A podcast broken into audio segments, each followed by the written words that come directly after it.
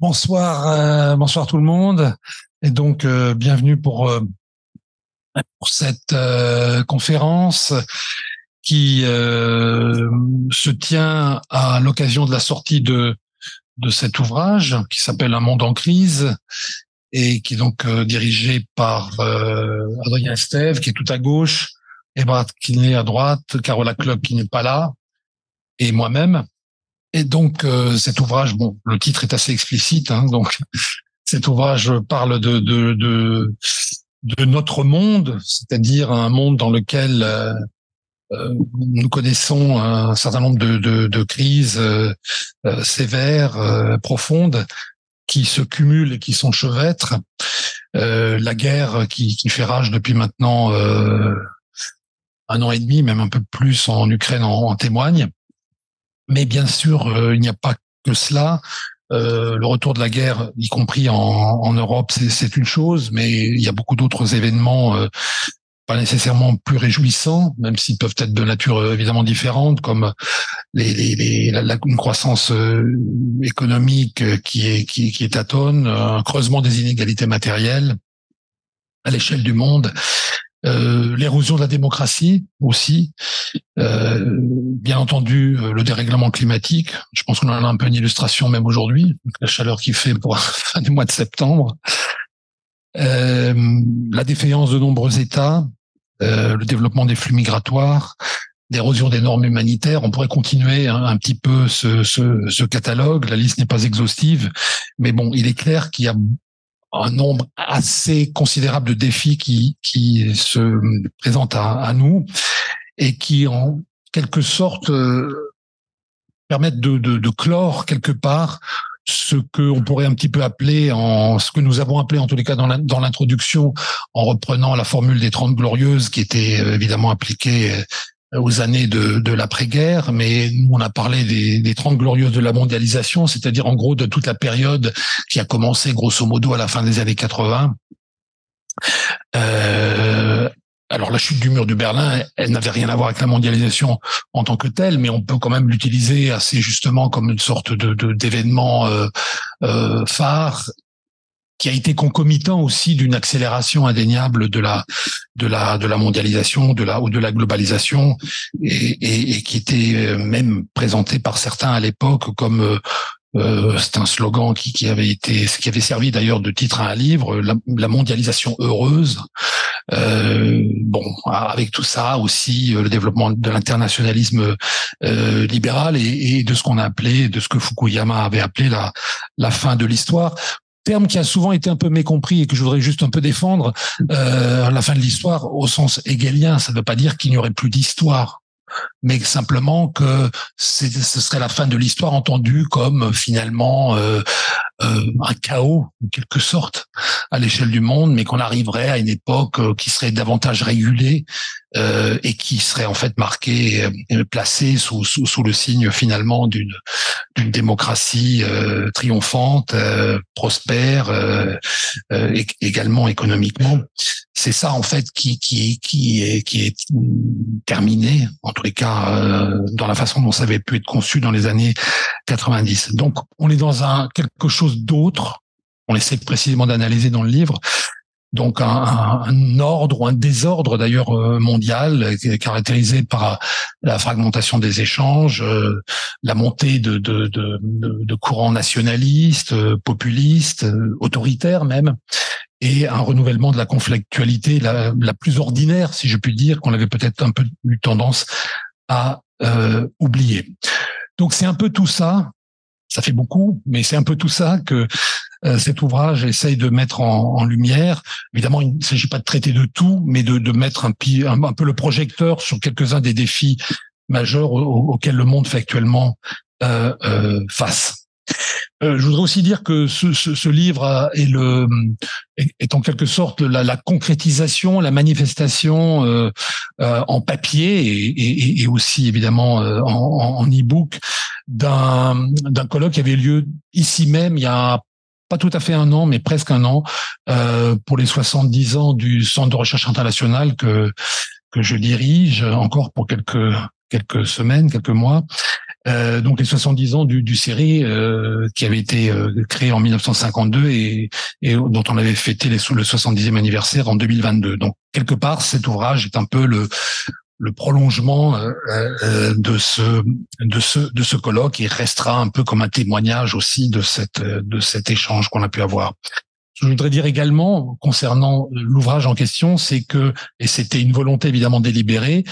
Euh, euh, D'une part, du coup, n'y participent que des, euh, des chercheurs du série, mais des chercheurs, et ça j'insiste sur ce point, et puis quelque part cette table ronde le, le montre, euh, imparfaitement, mais le montre quand même, euh, associant des, des, des, docteurs aussi, euh, des, des, gens qui ont soutenu leur thèse récemment, des, des, des post-docs et des chercheurs euh, ou professeurs euh, juniors et seniors. J'ajoute aussi, même si cette table ronde ne, ne, ne, le, ne le, traduit pas, que, que c'est un ouvrage euh, assez largement paritaire, homme-femme, mais pour des raisons liées à euh, des questions d'agenda, on n'a pas été en mesure de d'avoir autant de, de, collègues euh, femmes que nous le souhaitions. Voilà, petite précision. Euh, alors, ce soir, on va pas aborder toutes les thématiques, on va en aborder quelques-unes avec quatre quatre contributions. Ces contributions vont porter sur la question migratoire, sur les négociations environnementales, sur euh, une des macro-régions du monde, à savoir l'Indo-Pacifique, et enfin sur les États défaillants. Donc on va, on va entendre nos, euh, nos, nos collègues, et puis et puis ensuite on aura évidemment un temps d'échange. Alors pour commencer, donc je vais donner la parole à Hélène Thiollet, euh, qui est là en son nom, mais aussi au nom de son nom du co-auteur Thomas Lacroix, qui, qui n'a pas pu être avec nous ce soir et qui vont qui, qui va nous parler de la question migratoire. Donc euh, je vais pas à chaque fois dire qu'ils sont chercheurs aux séries puisqu'ils le sont tous à des degrés variables. Donc ça, voilà, vous, l'avez tous euh, en mémoire. Et voilà, sans, sans tarder, je, je te passe la parole. Merci Alain euh, et merci de à vous d'être euh, d'être ici ce soir. Euh, donc, je vais essayer de vous donner quelques éléments du travail qu'on a mené avec euh, Thomas Lacroix, donc qui est chercheur comme moi euh, aux euh, autour de cette question de la migration et plus précisément la mise en question de la notion de crise migratoire, qui est une expression qu'on qu'on trouve euh, dans les discours médiatiques et politiques euh, depuis euh, depuis quelques années et sur laquelle j'ai beaucoup travaillé. Euh, à la fois euh, dans le contexte européen, mais aussi dans d'autres contextes au Moyen-Orient et, et, en Afrique. Et pour les besoins de cet ouvrage, hein, qui s'intitule donc Un monde en crise, on a voulu s'interroger assez euh, sincèrement, assez euh, profondément, éventuellement radicalement, euh, sur ce que signifiait cette expression crise migratoire, ce qu'elle recouvrait, et, et tirer des fils d'analyse notamment un peu plus substantiels que ce que nous laisse entre ce que nous laisse entrevoir en général l'usage euh, commun ou public de, de l'expression, euh, c'est-à-dire notamment de d'essayer de penser euh, le rapport entre l'État et la migration. Donc on, on, on est parti euh, d'une, on est parti de cette réflexion euh, du fait que la migration est, est présentée comme une perturbation de l'ordre stato-national, une perturbation euh, à la fois, euh, on va dire, euh, euh, mécanique. C'est le migrant, c'est celui qui sort du de l'espace territorial dont il a la nationalité et sur lequel l'État dont il a la nationalité exerce une souveraineté territoriale. Et le migrant, c'est celui qui s'échappe, alors pas seulement spatialement, mais aussi qui s'échappe de la définition étroite euh, de ce qu'est l'identité nationale, elle-même définie et produite par euh, les États pour une population donnée dans un espace euh, donné. Je dis produite, mais on peut dire produite et reproduite à travers l'école et tout un tas d'institutions qu'on connaît. Et donc, c'est cette double sortie euh, que la migration euh, manifeste à la fois une sortie euh, physique et spatiale et aussi une sortie éventuellement idéologique ou identitaire puisque le le migrant c'est celui qui même s'il conserve la citoyenneté de son état d'origine acquiert des éléments des bribes d'identité d'un autre état d'une autre communauté culturelle dans lequel il s'installe parfois pour pas très longtemps, euh, et qui euh, hybride en fait son identité euh, au contact de plusieurs espaces, de plusieurs sociétés. Donc c'est une double sortie qui euh, pose tout un tas de problèmes euh, politiques puisque l'État-nation reste quand même conceptualisé comme euh, l'entité qui a une monopole un monopole pardon légitime sur la mobilité et un monopole légitime aussi de définition de ce qu'est l'identité nationale. Donc dans cette, cette on va dire cette paraphrase de, de ce que doit être l'État dans ce, son, son autorité euh, monopolistique. Euh, ici, on voit bien que euh, la migration, elle, euh, euh, pose problème. Alors, c'est un problème théorique, mais c'est un problème qui se manifeste hein, dans nos débats, dans nos débats médiatiques quotidiens. La question de l'identité nationale. Est-ce que telle ou telle pratique ou telle ou telle culture sont fongibles dans l'idée l'identité nationale française ou autre? Est-ce que la diversité ethno-raciale est possible euh, est compatible avec euh, des identités euh, nationales Et est-ce que partir et s'installer ailleurs, c'est pas une forme de trahison vis-à-vis de l'État dont on a la nationalité? On connaît, on, voilà, les discours sur les cinquièmes colonnes, les diasporas qui sont des cinquièmes colonnes nécessairement hein, d'un État, d'un État étranger. Donc avec une comme ça une rhétorique et une façon de conceptualiser le politique par rapport à la migration qui qui est euh, euh, empreinte hein, de, de, dichotomie et euh, d'une vision assez confrontationnelle et conflictuelle. À côté de ça, vous avez une autre une autre façon d'appréhender le processus migratoire qui est plutôt articulée sur la notion de fluidité, d'hybridité et de métissage. Euh, qui est donc plus irénique et moins confrontationnelle, puisqu'elle envisage la migration euh, comme euh, un continuum d'expérience, une hybridation des identités à travers les espaces, à travers les groupes, à travers les cultures. Je, je, ne fais, je fais pas d'appréciation, on va dire éthique ou morale de l'une ou l'autre des perceptions, mais ce que je veux vous dire ici, c'est qu'en fait, elles coexistent et elles sont appelées euh, dans les débats politiques, euh, alternativement euh, et instrumentalisés euh, dans les débats politiques. Ce qui est intéressant, c'est qu'on constate quand même depuis une euh, trentaine, une quarantaine d'années, deux phénomènes globaux qui, on va dire, nourrissent ces, ces deux ces deux façons d'appréhender la migration. La première, c'est l'accélération des circulations humaines, l'accélération des circulations humaines liées à la mondialisation à euh, l'accès, à la facilitation d'accès au transport, euh, à la mondialisation de certains secteurs euh, des marchés du travail, pas tous. Une mondialisation qui, bien sûr, est segmentée et qui est euh, fortement euh, discriminante, hein, puisque tous et toutes n'ont pas accès à la mobilité.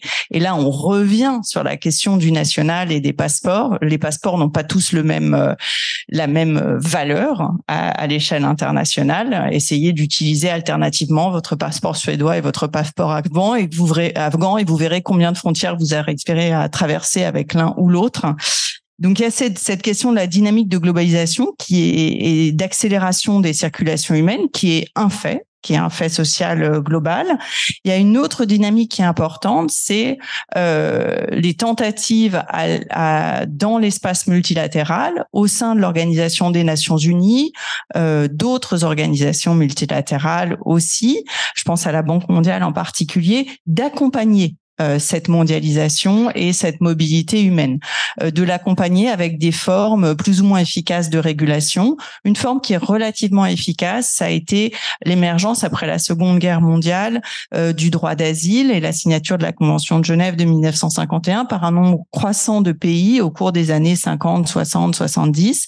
Au début, c'était essentiellement les pays européens qui l'avaient signé, et puis progressivement d'autres pays dans le monde.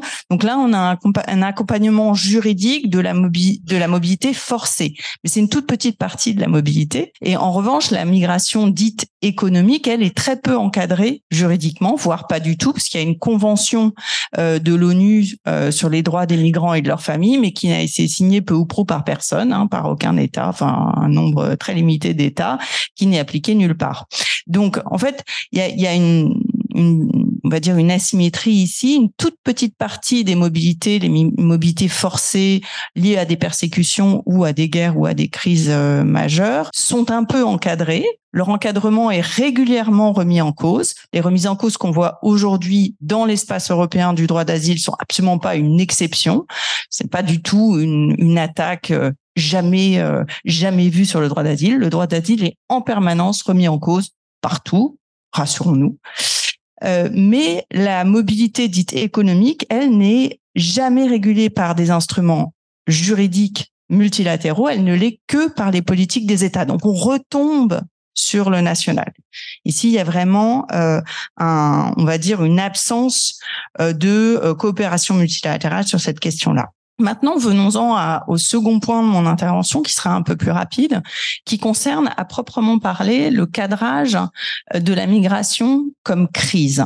Et pour en fait comprendre un peu mieux euh, de quoi il retourne, euh, plutôt que s'intéresser à ces dynamiques de longue durée et à, cette interprétation, on va dire, un peu plus philosophique ou systémique du rapport entre migration et État, je pense qu'il faut en fait s'intéresser au, au discours et à la façon dont les acteurs et les actrices politiques, dans le champ français, mais dans le champ européen, dans, dans, dans les différentes arènes dans lesquelles la, migration est une question euh, politisée, vont utiliser le terme de crise pour qualifier la migration.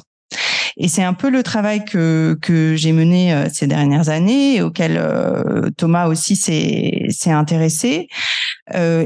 Et ce qui est intéressant, c'est quand on regarde quand les migrations sont qualifiées de, de crise, ben on se rend compte que c'est pas forcément lié à une augmentation des flux migratoires. C'est-à-dire que la qualification de la migration comme crise n'est pas nécessairement corrélée à une augmentation d'immigration dans un contexte euh, donné. Un exemple qui est intéressant, c'est celui de la France. Euh, on a traité des données euh, d'un corpus médiatique de l'ensemble des grands quotidiens euh, français entre les années 2010 et les années 2020, et on a observé que la saillance de l'expression crise des migrants, crise migratoire, crise des réfugiés, crise de l'asile était totalement décorrélée des moments où il y a une augmentation relative du nombre des euh, permis de résidence délivrés, du nombre des euh, étrangers en situation irrégulière appréhendés ou du nombre des demandes d'asile. Pour le dire autrement, en 2015, on parle beaucoup de crise migratoire dans les médias. En 2016 aussi, il se passe rien en termes de changement des flux migratoires en France. Rien, zéro pas d'augmentation. En revanche, il y a une légère augmentation à fin 2017-2018 dans le nombre de demandes d'asile et un petit peu de flux secondaires, de flux migratoires. Là, il n'y a pas de discours sur la crise migratoire. D'accord? Donc en fait, le, le, point que je voudrais faire là, c'est je n'en tire pas de conclusion euh, systémique ou philosophique, juste euh, c'est un point de vigilance qui nous appelle à dénaturaliser euh, le lien entre les discours sur les crises migratoires, les discours de crise en général, et les flux migratoires, leur augmentation ou leur baisse relative. une fois qu'on a fait ce travail, le, chantier reste euh, ouvert et on peut quand même se demander euh, si la crise migratoire, l'expression crise migratoire n'est pas le nom d'une augmentation des migrations ou d'une baisse des migrations éventuellement, il n'y aurait pas assez de migrants. On aurait besoin de plus de migrants. Ça, c'est une, piste peut-être à creuser. Euh, mais de quoi, de quoi cette crise migratoire est le nom? Et là, peut-être qu'on peut revenir euh, au, début de mon propos, c'est-à-dire à, l'idée que euh, le lien entre migration et État, c'est à la fois un lien à la mobilité, mais c'est aussi euh, un lien à l'identité et à la recomposition euh, des identités sociales et culturelles dans des sociétés qui sont très fortement affectées par la mondialisation, mais pas affectées par un flux migratoire contingent à l'instant T, affectées par des transformations de longue durée depuis un peu plus d'un demi-siècle euh, de euh, des euh, de la répartition des richesses, euh, des composantes culturelles euh, de cette identité nationale, de la perméabilité aux flux internationaux, de la circulation même des des membres de de la société française ou d'autres sociétés. Donc ça permet de décaler un petit peu la la focale.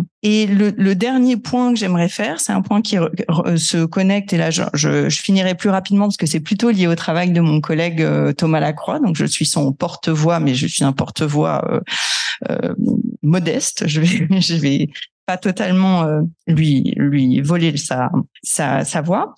C'est euh, dans ce contexte-là, euh, quand on revient effectivement sur cette question euh, du national et de, la de, des identités, quel peut être le rôle de la gouvernance globale des migrations. C'est-à-dire s'il s'agit pas vraiment de réguler des flux, parce qu'en fait la notion de crise elle n'est pas strictement liée euh, à la question des, des flux migratoires. S'il s'agit de gérer des problèmes en fait domestiques ou plutôt de gérer des, des questions de transformation sociale à l'intérieur des pays, euh, quel peut être le rôle de ces grandes organisations, l'ONU, euh, euh, la Banque mondiale ou le HCR.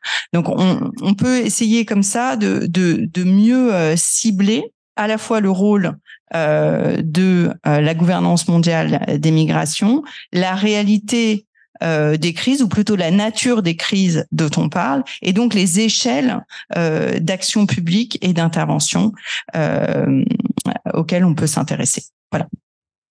Merci beaucoup, euh, Hélène, pour cette euh, pour cette présentation. Et en fait, tu as tu as bien tu m'as tendu un peu la perche pour la la présentation de d'Adrien Estève qui va justement nous parler aussi un petit peu de gouvernance, mais de, de gouvernance cette fois-ci qui euh, concernant euh, les la, la question euh, environnementale. Oui, merci.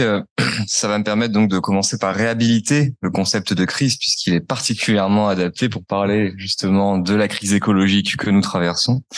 Et donc euh, le parti pris de cet article que j'ai coécrit avec euh, Carola Clock et Amandine Orsini, qui sont euh, malheureusement absentes aujourd'hui, donc je, je, suis un peu leur porte-parole, c'est de se demander si cette crise écologique que nous traversons, euh, c'est aussi, elle, se, elle, conduit aussi à une crise de la, de la gouvernance internationale et des négociations internationales. C'est-à-dire que aujourd'hui, on constate, et c'est très présent dans le débat public, que euh, les négociations sur l'environnement au niveau international euh, sont inefficaces, euh, ne, ne, fonctionnent pas et ne sont pas à la hauteur finalement euh, de l'enjeu écologique. Donc, on va se poser la question est-ce que finalement la crise écologique bien réelle dans laquelle nous nous trouvons c'est une crise qui euh, touche aussi plus généralement le multilatéralisme onusien, euh, en l'occurrence, et plus généralement les négociations internationales. Donc déjà, pourquoi la crise écologique est sérieuse? Bon, je pourrais prendre mille exemples, hein, mais déjà parce qu'elle impacte les sociétés humaines. Elle impacte les sociétés humaines de manière très très importante. On l'a encore vu récemment en Libye, n'est-ce pas, avec les inondations qui touchent la ville de Derna. Euh, on l'a vu aussi plus généralement par le nombre de personnes qui ont été, qui sont mortes hein, en raison des températures extrêmes. On les estime à à peu près 5 millions entre 2000 et 2019. Euh, ou encore par les 9 millions de personnes qui meurent chaque année à cause de la pollution de l'air et de l'eau. Donc euh, on pourrait multiplier les chiffres hein, de cette manière-là pour montrer qu'effectivement les sociétés humaines sont plus que jamais touchées par cette crise écologique crise écologique qui a aussi des effets délétères sur les écosystèmes. Voilà, c'est pas uniquement une crise euh, entre, enfin, de nos sociétés, c'est une crise qui touche notre planète, avec une chute de 69% euh, de la population des espèces naturelles entre 1970 euh, et 2022. On parle d'une potentielle sixième extinction de masse que nous connaissons aujourd'hui. Donc après ces voilà premières réjouissances, euh, je vais dire, euh, il, il, convient donc de se demander si euh, la notion de crise écologique renvoie finalement à une crise de la gouvernance. On est aujourd'hui à à peu près 50 ans de négociations internationales sur l'environnement et le climat, euh, généralement, on les fait remonter à la conférence de Stockholm hein, de 1972.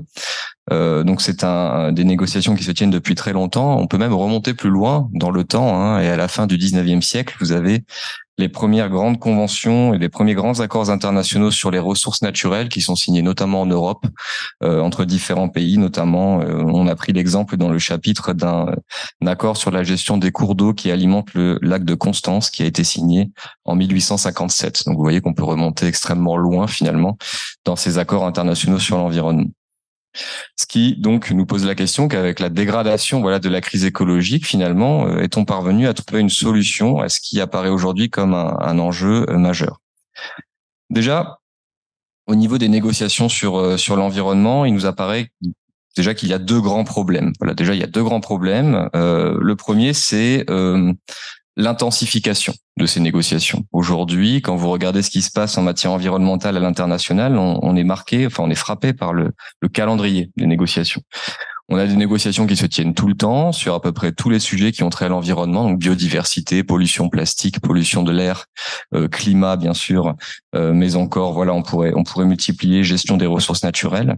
Et donc il y a une intensification qui euh, provoque un sentiment finalement de nausée. Hein, et les négociateurs sont bien placés pour pour savoir qu'il est quasiment impossible en fait aujourd'hui pour un État qui n'est pas bien doté de suivre l'intégralité des négociations environnementales qui se tiennent dans le cadre nous ou en dehors de, celui-ci euh, annuellement.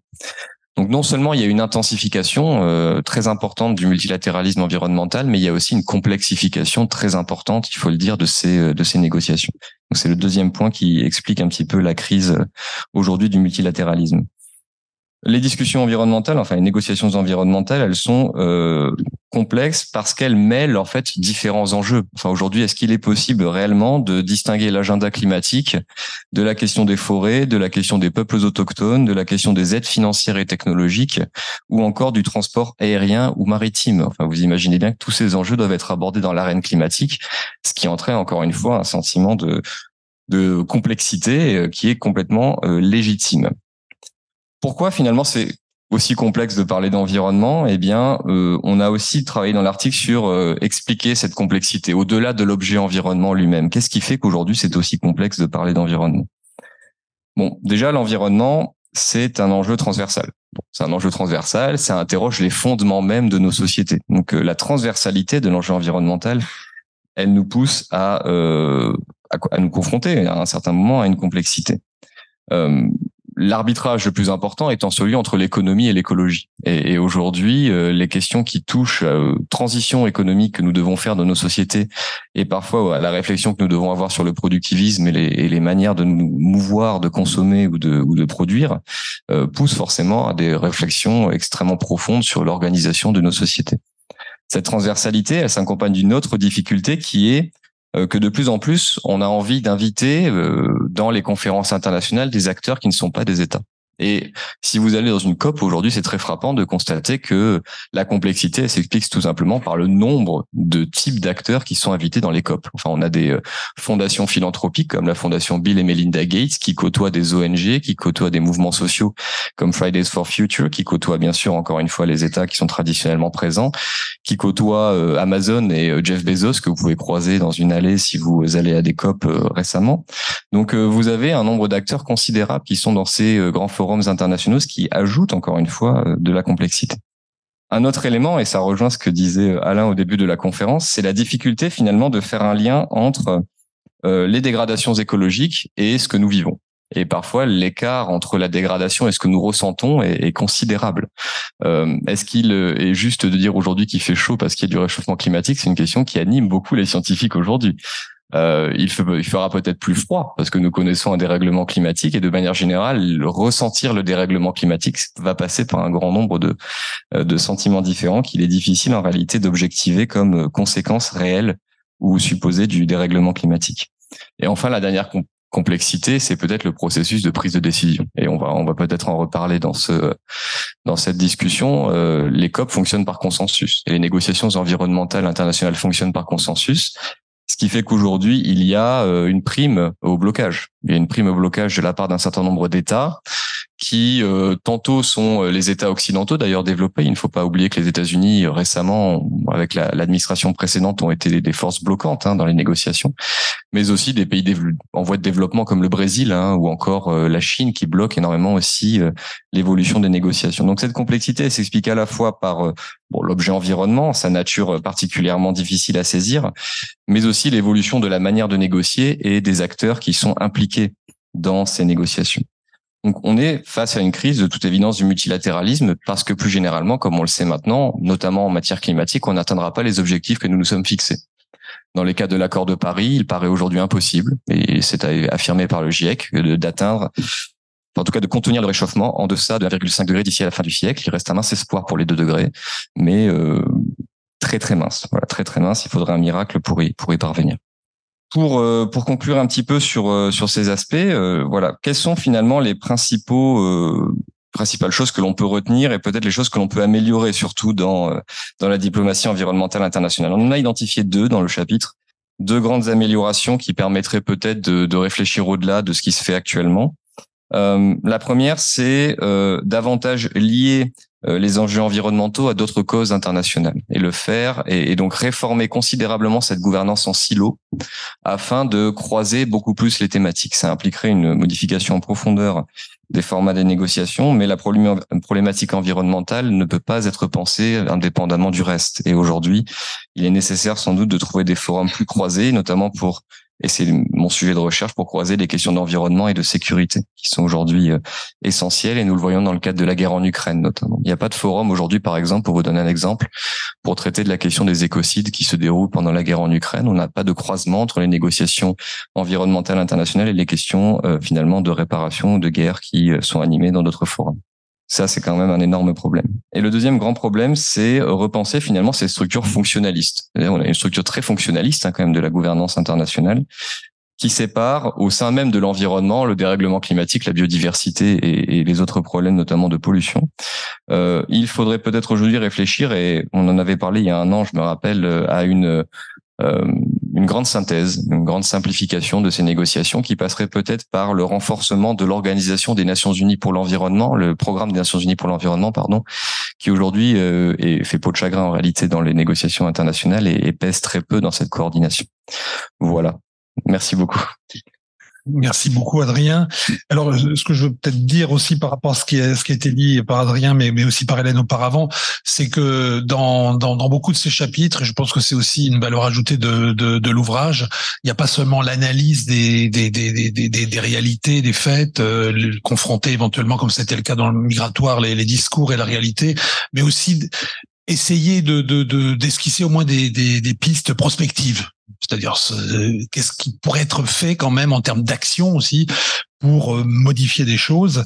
Euh, et, et l'autre point que je voudrais euh, que je voudrais aborder, c'est que et on le voit en effet pour les pour les deux questions qui ont été traitées euh, juste à l'instant, c'est que souvent euh, les, les, les, questions soit environnementales ou soit migratoires, elles font partie finalement de, de, de problèmes beaucoup plus globaux beaucoup plus généreux, euh, euh, euh, beaucoup plus généraux. Et, et, en effet, je pense que la, la, la transversalité pour lier les questions biodiversité, pollution et, et climat, elle, elle, est absolument indispensable parce que il est tout à fait évident que ces que ces problèmes sont sont vraiment liés les les uns aux autres.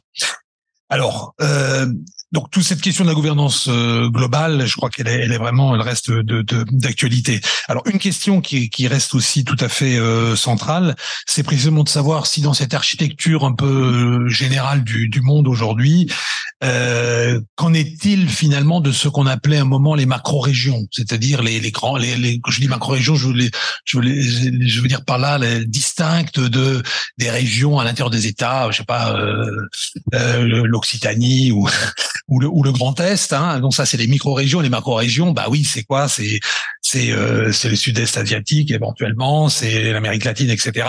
Et parmi ces macro-régions, ben on verra comment Christophe les définit, mais justement, il y a y a une macro-région qui est apparue, dont on parlait finalement peu, hein, enfin qu'on ne qualifiait pas comme ça en tous les cas.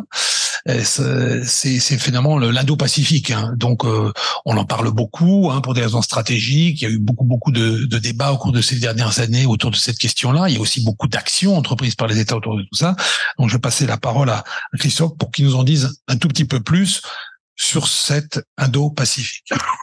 Merci beaucoup Alain. Oui, il y aurait beaucoup à dire sur comment est-ce qu'on nomme les régions du monde et dans le cas présent, comment est-ce qu'on est passé euh, d'Asie-Pacifique, hein, c'était le terme consacré, à Indo-Pacifique Eh bien, c'est que les Indiens ont réussi, euh, quelque sorte, à se glisser dans l'équation.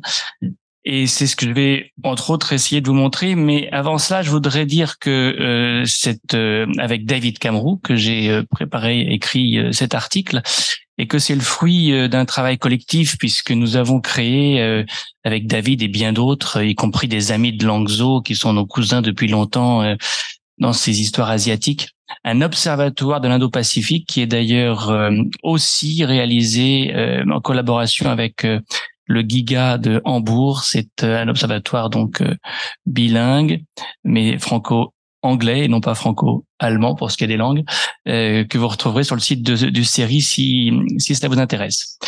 Alors, on a intitulé notre texte euh, L'Indo-Pacifique, le nouvel axe des relations internationales, en tirant effectivement d'abord la conclusion de ce que vient de dire euh, Alain. on a vu cette formule faire florès au cours des cinq dernières années. tout le monde s'est mis à utiliser le terme. Euh, la euh, United States Pacific Command, hein, la, la, fameuse ancienne euh, euh Pacific Command a été rebaptisée euh, euh, United States Indo-Pacific Command dès 2019, année où les Américains ont mis le paquet entre guillemets pour parler vulgairement euh, sur la sur le sur cette notion euh, d'Indo-Pacifique, mais les Français avaient montré la voie euh, juste avant puisque euh, Emmanuel Macron à, à Sydney avait fait le, 1er mai 2018 un discours qui en fait était une politique, enfin un discours politique d'Indo-Pacifique. Tout le monde s'y est mis ensuite. L'Allemagne a formulé sa propre vision en octobre 2020. Les Pays-Bas ont aussi une feuille de route de l'Indo-Pacifique. Euh, L'Union européenne ne pouvait pas être en reste, elle a la sienne. Et euh, tout récemment, vous avez peut-être vu le Canada euh, ainsi que la Corée du Sud se doter de stratégies indo-pacifiques. Alors, ça demande évidemment un peu de d'analyse pour mettre un peu d'ordre dans cette dans cette jungle entre guillemets. On ne veut pas toujours dire la même chose quand on dit Indo-Pacifique. Et l'article que nous avons fait, il a un peu vocation à, euh, je dirais, créer une typologie, une summa divisio d'abord, en se concentrant sur euh, les occidentaux, et puis euh, la raffiner cette euh, summa divisio en regardant de plus près ce qu'en Europe même on entend par là, et on, on voit que ça n'est pas non plus forcément à chaque fois de la même chose que l'on parle. Quand on regarde la question à l'échelle de l'Occident, et on reparle de plus en plus d'Occident, hein, vous avez remarqué, euh, c'est un mot qui avait disparu. Je me souviens quand Pierre Grosser avait créé, avait écrit, pas Pierre, Alfred avait écrit il y a des décennies les Occidentaux, bah, c'était un terme qu'on utilisait volontiers. Et puis petit à petit, euh, c'était tombé en désuétude. Il renaît, et je finirai par là d'ailleurs, je finirai par cette euh, nouvelle bipolarité mondiale. Quand on regarde donc ce qui se passe dans le monde occidental, euh, évidemment qu'on a une position américaine très avancée, très offensive. L'Indo-Pacifique, le sous-titre, c'est China Containment. C'est comment est-ce qu'on résiste à une chaîne, à une Chine de plus en plus expansionniste quelle coalition ont réussi à construire pour euh, y résister et pour résister notamment euh, à la Belt and Road Initiative de 2013, hein, dont on va fêter euh, les dix ans très bientôt, et qui avait et a toujours vocation à pousser l'avantage, à pousser les intérêts chinois à travers le monde et notamment à travers l'Asie. Euh, c'est bien dans cette perspective que ont été créées des coalitions ou réanimées des coalitions, des mini-latéralismes. On parlait de multilatéralisme tout à l'heure. Là, on en est maintenant à parler de mini-latéralisme. Le Quad, quatre pays, États-Unis, Australie, Japon, Inde, c'est un mini-lateral qui euh, a évidemment les États-Unis pour moteur, et puis plus récemment, ça les Français en savent quelque chose, on a vu naître AUKUS, qui cette fois-ci regroupe l'Australie, les États-Unis et la Grande-Bretagne, et qui a l'Indo-Pacifique pour terrain de jeu, et qui a même une dimension militaire explicite. Euh, l'affaire des sous-marins euh, nous, l'a bien montré. Euh, l'idée étant cette fois-ci de s'armer, de s'armer face à la Chine et le nombre de manœuvres militaires conjointe que réalisent euh, les sous-marins, les porte-avions, euh, les frégates, que sais-je encore, dans la zone, est maintenant une liste qui s'allonge année après année. Bref, là vous avez un modèle, un modèle euh, assez confrontationniste euh, qui euh, ne s'est pas démenti euh, lorsque Joe Biden a pris la suite de, de Trump. Certainement, le ton n'est pas le même.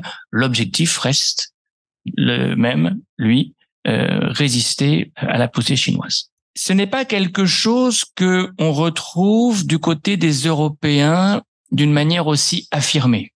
Et euh, quand on regarde le texte français, le texte allemand, le texte de l'Union européenne et même le texte des Pays-Bas, on constate que euh, ben, la Chine n'est pas dans euh, le euh, viseur, que l'on cherche à ménager euh, toutes les parties et que l'Indo-Pacifique, pour nous, c'est d'abord, euh, pour nous Européens, c'est d'abord euh, une défense de la liberté de navigation, de l'état de droit, du droit international en général.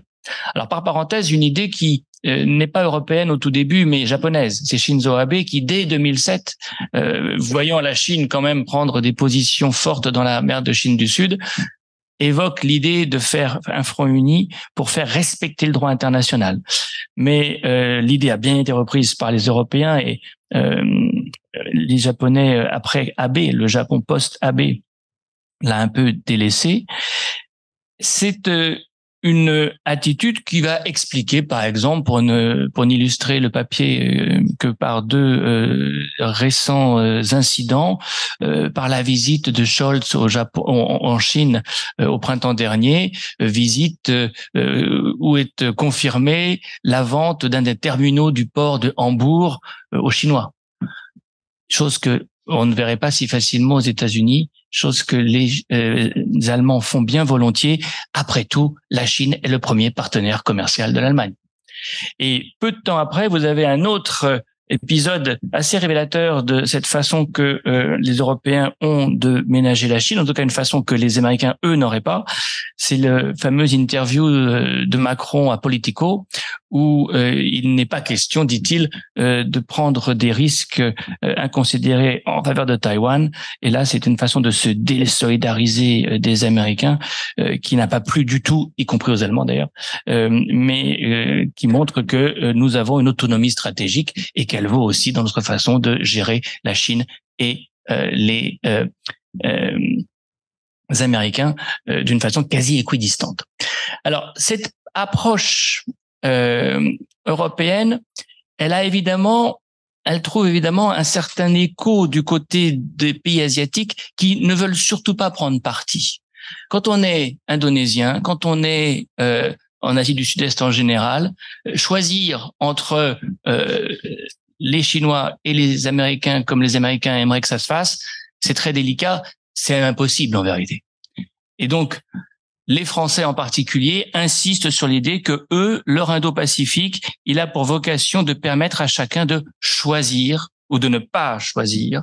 C'est-à-dire, euh, on offre, c'est la fameuse formule française, une troisième voie, la troisième voie euh, européenne dans l'Indo-Pacifique.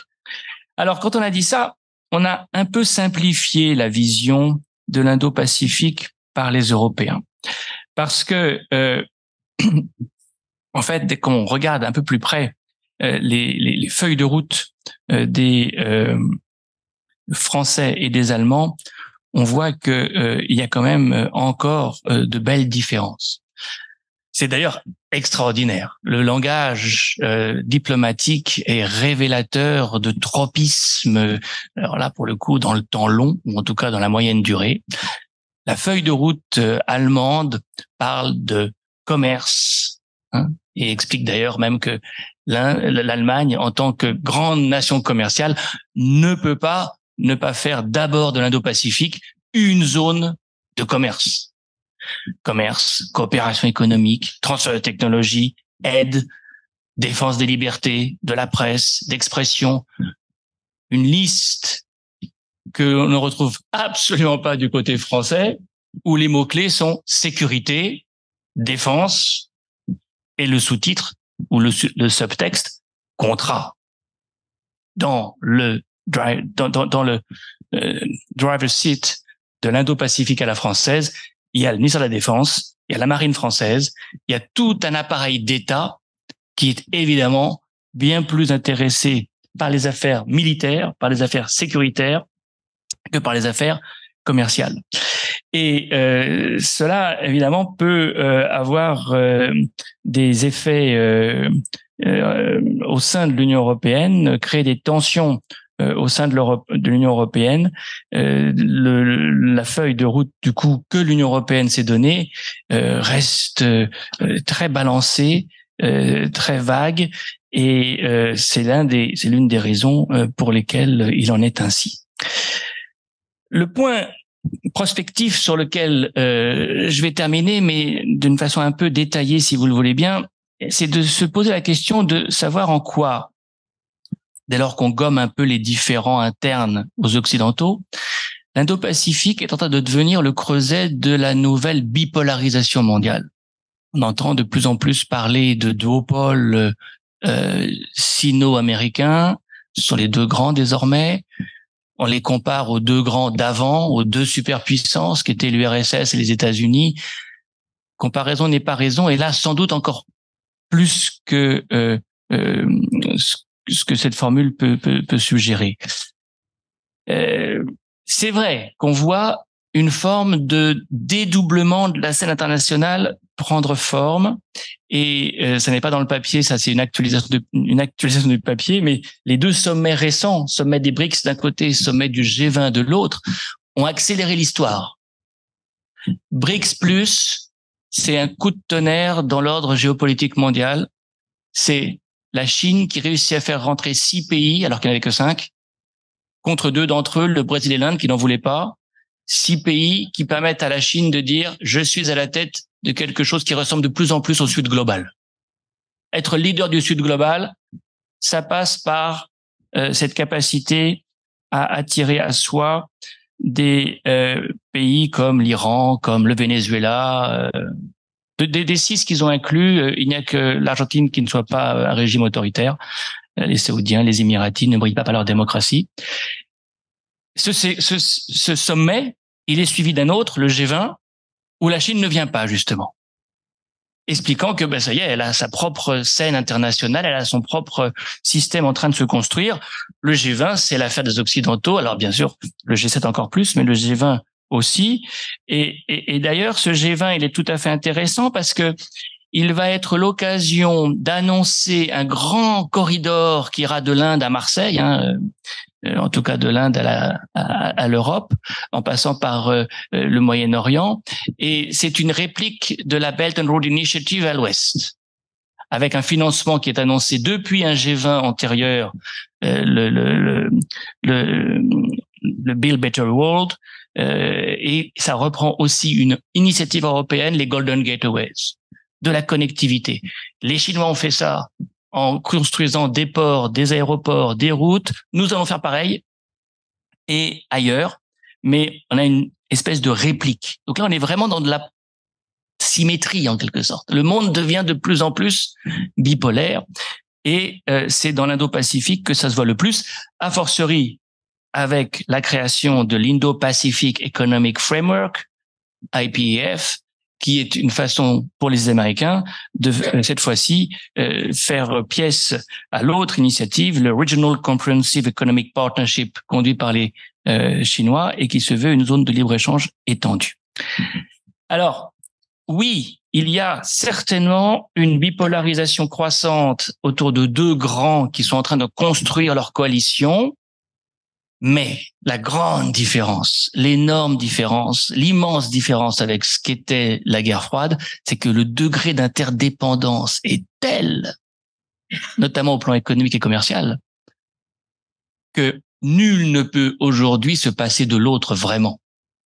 Et un grand nombre de pays qui sont dans euh, le euh, groupe entre guillemets euh, occidental sont dans une telle dépendance vis-à-vis de l'économie chinoise, à commencer par nous d'ailleurs, que on ne peut pas aller très loin dans la bipolarisation en acte. Les discours, c'est autre chose. Euh, un pays que je connais moins mal que d'autres, l'Inde, ne serait absolument pas en mesure de poursuivre le taux de croissance qu'il a s'il rompait ses relations avec la Chine. Euh, ne serait-ce que les médicaments génériques. L'Inde est la pharmacie du monde grâce à la Chine. Et aujourd'hui, euh, c'est évidemment indispensable. Alors ça nous pose un vrai problème parce qu'on n'a jamais en quelque sorte eu ce genre de situation dans l'histoire du monde on a une bipolarisation politique, idéologique, militaire de plus en plus forcée, de plus en plus nette plutôt, prononcée, et puis euh, une interaction permanente, une interdépendance euh, qui est tellement poussée qu'on se tient par la barbichette en quelque sorte. Et, c'est euh, pour nous un, un, petit défi que nous essaierons de relever dans le prochain enjeu mondial, puisque le prochain enjeu mondial, il est consacré à l'Indo-Pacifique. Très bien, tu as déjà annoncé le prochain opus. Absolument, c'est formidable. Euh, en effet. Euh, en tous les cas, euh, merci pour ta présentation. Et puis, je pense qu'on a fait que la réflexion, on, aura certainement l'occasion d'y revenir euh, dans la, la, la, la, partie débat euh, sur la question de la bipolarisation. Mais c'est vrai que c'est un modèle de bipolarisation semi-confrontationnel, voilà, mais pas totalement. Donc là, il faut, faudra voir évidemment comment ça évolue, mais en tous les cas, la, piste mérite d'être euh, évidemment euh, poursuivie.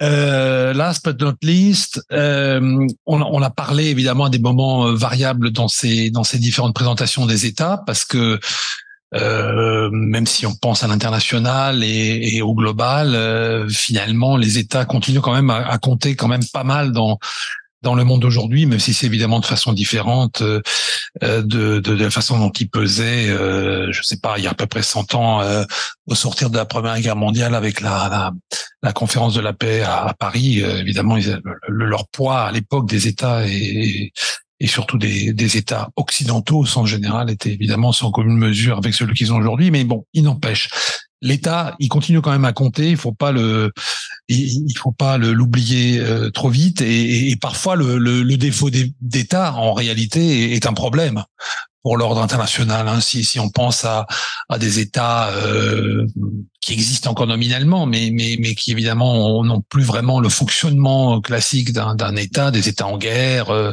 ou qui l'ont été, le Yémen, euh, la Syrie sans doute, même si évidemment il y a des changements, euh, la Libye où il y a deux gouvernements, etc., etc. Bon, ben voilà, on voit bien le type d'État qui, qui peuvent un peu poser problème à l'échelle internationale. Et donc la dernière intervention sera celle de, de d'un autre co-directeur de, de l'ouvrage, Ebrard Kinley, qui, va nous parler précisément du papier qu'il a écrit sur la question des États défaillants, avec un point d'interrogation, État défaillant, État à reconstruire. Merci Alain. Euh, vous l'avez certainement remarqué, que l'intitulé de cette euh, communication, ben voilà, il est un peu inspiré de l'actualité politique internationale euh, de ces derniers temps. Alors voilà, j'avais réfléchi comme d'habitude à un bon titre, un bon intitulé, et voilà, euh, j'entends parler d'une épidémie de coup d'État euh, en Afrique, et je me suis dit ben voilà, on pourrait tout à fait voilà faire allusion enfin à ce à ce débat plus ou moins public sur, euh, en plus, voilà, une, soi-disant épidémie d'État, euh, de, de, coup d'État, euh, dans des pays qui, voilà, souvent sont aussi qualifiés comme des États défaillants. Alors évidemment, quand je parle d'épidémie, pour moi c'est entre guillemets, et quand je parle d'état euh, défaillant, c'est également entre guillemets. Hein, voilà, c'est d'une c'est d'une notion très très problématique. Alors je ne vais pas euh, entrer dans les détails.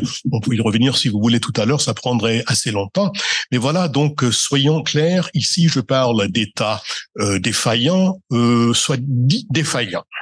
Et euh, voilà, euh, plus tard, on reviendra peut-être parce que bon, il y a plusieurs difficultés. Hein, voilà, qu'est-ce qu'un État euh, À quel moment un État devient défaillant Il y a des débats là-dessus.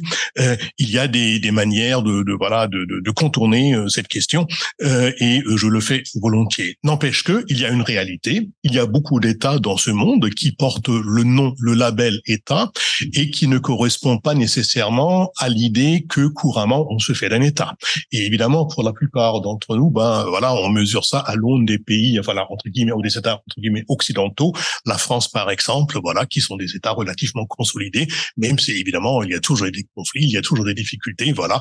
Mais évidemment, on regarde la France, on regarde la Libye. Ce n'est d'ailleurs pas pour valoriser hein, l'un ou l'autre, mais voilà, il y a des différences à plusieurs niveaux. Donc, euh, il n'y a, à mon avis, évidemment, euh, pas d'épidémie, ni de coup d'État, ni d'État défaillant. Ce qu'il faut regarder, c'est en effet qu'il y a un certain nombre d'États, euh, d'entités politiques qui portent le nom d'État, qui sont dans des difficultés politiques ou dans une situation politique qui est à peu près la même. Et évidemment, une fois qu'on a des conditions qui se ressemblent, bah, il y a aussi évidemment des développements qui se ressemblent. Et ce sont ça les développements que communément on appelle comme la défaillance ou la faillite d'un État. Donc ce n'est pas une contagion, c'est tout simplement parce que voilà, il y a des conditions similaires qui existent dans plusieurs États qui voilà euh, après euh, produisent un certain nombre de dynamiques et de résultats. Donc pas euh, de pas de pas de contagion, euh, pas d'infection, euh, mais tout simplement des similitudes et des similitudes. En effet, voilà, on reviendra tout de suite euh, tout à tout à l'heure sur les raisons de ces de ces similitudes. Alors ce qui euh, voilà, ce qui évidemment on voit, c'est que non seulement il y a des États qui entre guillemets sont dans en difficulté ou qui ne ressemblent pas aux États tels qu'on les conçoit normalement, mais qu'il y en a beaucoup. Alors, si l'on remonte un petit peu dans l'histoire, ben voilà, le débat autour des États défaillants, euh, bah, on a commencé un petit peu avec l'Afghanistan dans le temps, à, à la au, au retrait soviétique euh, il y a bien longtemps. Euh, puis il y a la, la Somalie et après, évidemment, euh, après voilà, là, le terme s'est généralisé et maintenant, bah, on a une bonne partie de l'Afrique. Alors, je vais, voilà, euh, évidemment, vous pouvez euh, évidemment acquérir euh, l'ouvrage, je pense, à la sortie. Alain le dira certainement. Donc, sans entrer dans les détails, vous voyez les zones rouges ou les zones, voilà, il y a plusieurs, plusieurs types de rouges.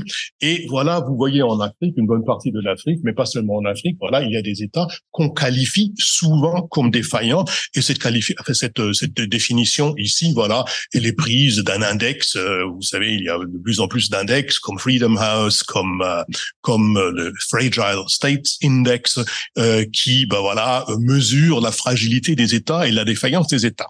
Alors donc, il y en a pas mal. Il y en a en Afrique, en Afrique centrale, au Congo, en Afrique de l'Ouest, évidemment, dans Israël, dont on vient de parler.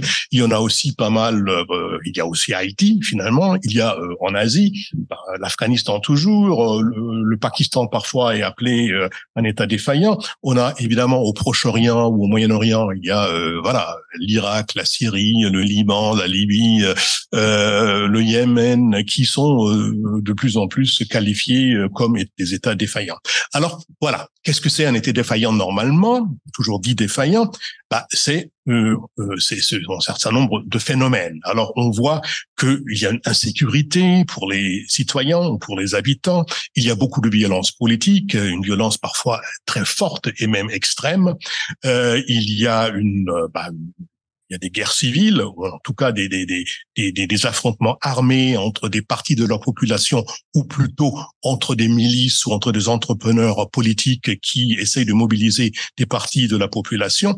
Il y a donc des conflits armés, euh, et euh, bah, il y a aussi de temps en temps des États qui naissent dans l'État, comme l'État islamique par exemple, voilà, qui est né, bah, euh, voilà. Maintenant, euh, on pense que ça appartient à l'histoire, c'est pas tout à fait le cas peut-être, mais en effet, l'État islamique, voilà, qui a occupé une bonne partie de la Syrie, une bonne partie de l'Irak, et qui était à cheval entre les deux.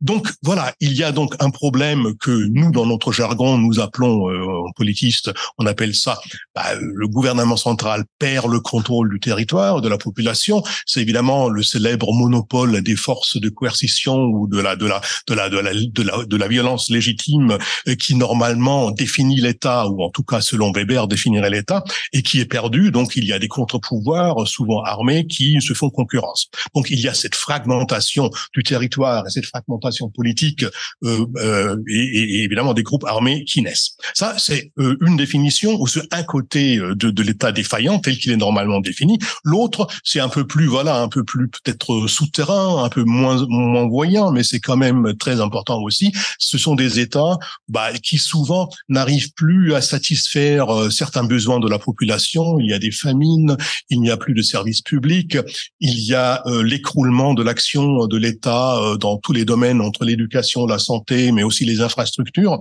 Donc voilà, il y a des problèmes à ce niveau-là. Et donc nous, encore une fois, dans notre jargon, on appelle ça bah, l'absence de politique publique ou l'incapacité de l'État de mener des politiques publiques qui seraient voilà menées au, bénéfice de la population. Il n'y a plus d'hôpital public, il n'y a plus euh, d'école publique et ainsi de suite. Donc ces deux, disons ces deux, ces deux phénomènes ou ces deux types de phénomènes évidemment peuvent coïncider. Il y a beaucoup d'États et souvent, si vous avez un conflit armé dans un pays, ben évidemment euh, très rapidement il n'y a plus euh, de services publics, donc ça peut coïncider, mais pas nécessairement. il y a donc les deux, les deux, disons groupes de phénomènes qu'on peut parfois distinguer. Donc de manière générale, ou l'un ou l'autre, ou les deux, qualifient ce qu'on appelle souvent un état défaillant. Et pourquoi on en parle tellement? Alors là, évidemment, je me réfère un petit peu à une des auteurs qui m'a inspiré le plus. Je ne vais pas répéter ce qu'elle dit, c'est Susan Woodward que vous connaissez peut-être. Donc voilà pourquoi on, parle en Occident s'il y a Occident, euh, où les États ne sont pas ou pas encore défaillants. Euh, mais voilà pourquoi on en parle tellement. Bah, c'est parce que bon voilà, on voit des dangers. On s'en fout finalement de ce qui se passe, sauf que évidemment il y a des répercussions pour nous.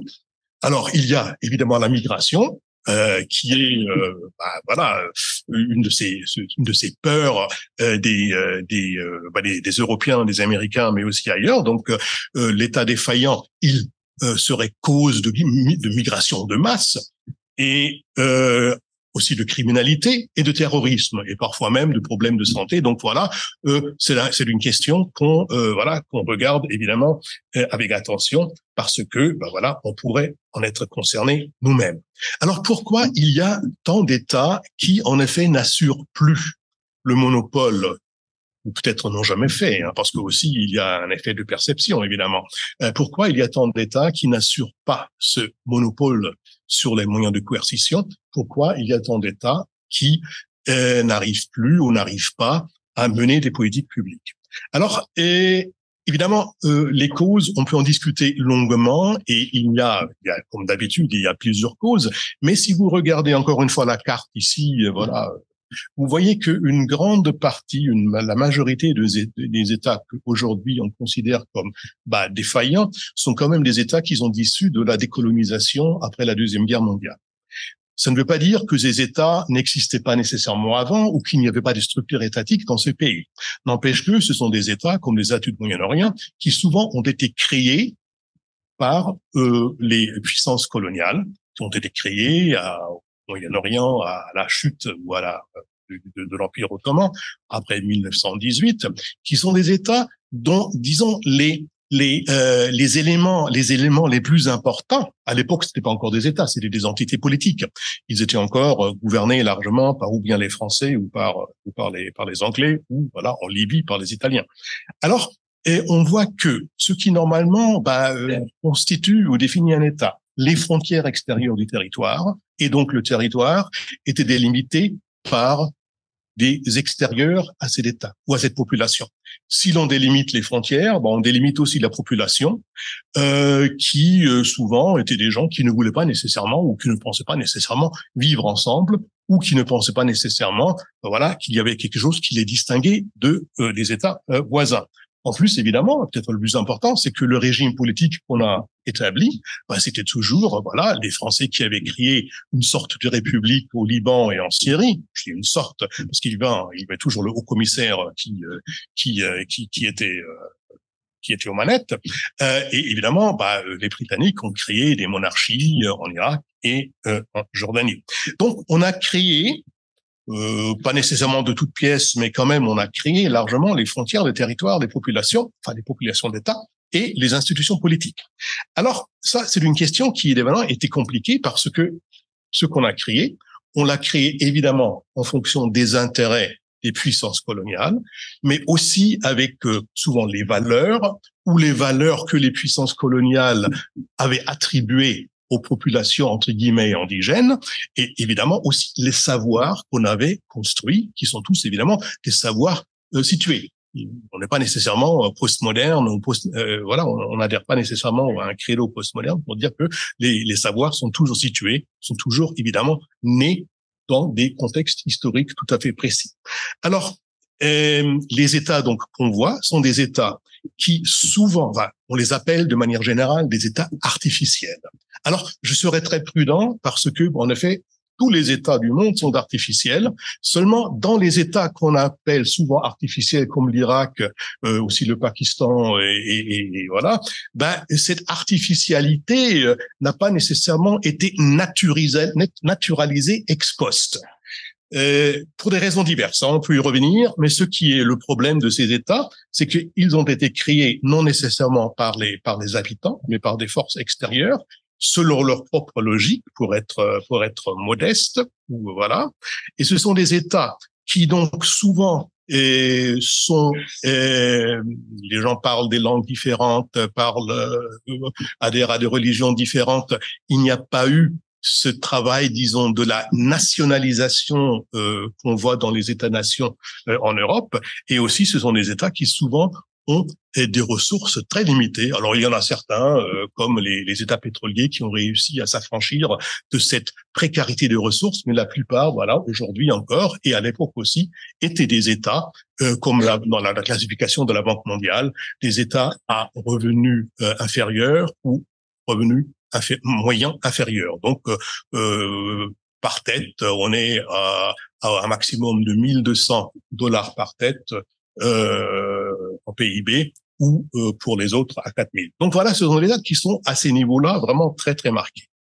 Alors, et, tout cela, oui, et tout cela évidemment, bon voilà, ça remonte d'une certaine manière à euh, la colonisation euh, et aux politiques après qui ont été menées euh, pas toujours pas toujours avec beaucoup beaucoup de succès aussi par évident par les États par les États en question. Alors maintenant, puisqu'on parle d'épidémie, bah, souvent on parle aussi de voilà de, de, de enfin on parle de santé publique toujours évidemment dans la métaphore dans la métaphore disons médicale qui qui fait qui qui, est, qui est problématique. Mais voilà on veut le reconstruire on veut le guérir. Donc on veut fixer on veut réparer la voiture qui ne marche plus ou le corps qui ne marche plus. Alors là le problème est en effet que souvent ben voilà on est plein de bonnes intentions. Il y a les Nations Unies, il y a les, les, les, agences de, euh, de, développement gouvernemental, euh, il y a beaucoup d'ONG, il y a toute une industrie de reconstruction, de réforme de ces États.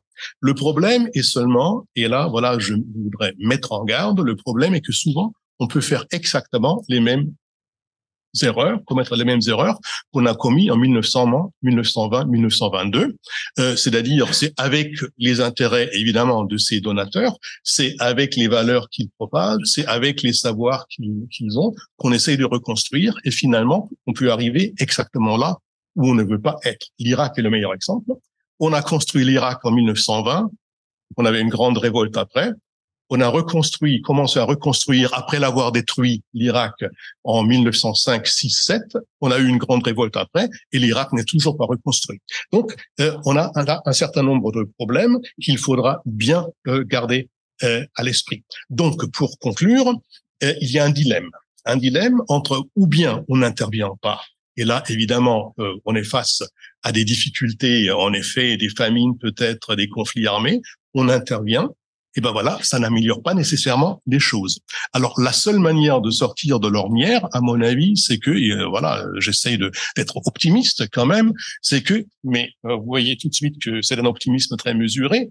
En effet, si l'on commençait peut-être un jour à en effet mettre en œuvre des procédures participatives de reconstruction qui sont largement pilotées par les concernés, euh, ben voilà, on arriverait peut-être avec de longs processus de délibération et des prises de, de, de, de décisions collectives, on arriverait peut-être à améliorer les choses. Seulement, là encore une fois, je ne vois malheureusement pas que la communauté, la dite communauté internationale aujourd'hui euh, serait prête à le faire. On veut toujours faire vite, mais voilà, euh, je pense pas qu'on est euh, actuellement euh, en mesure ou qu'on pense à donner le temps nécessaire à ces reconstructions.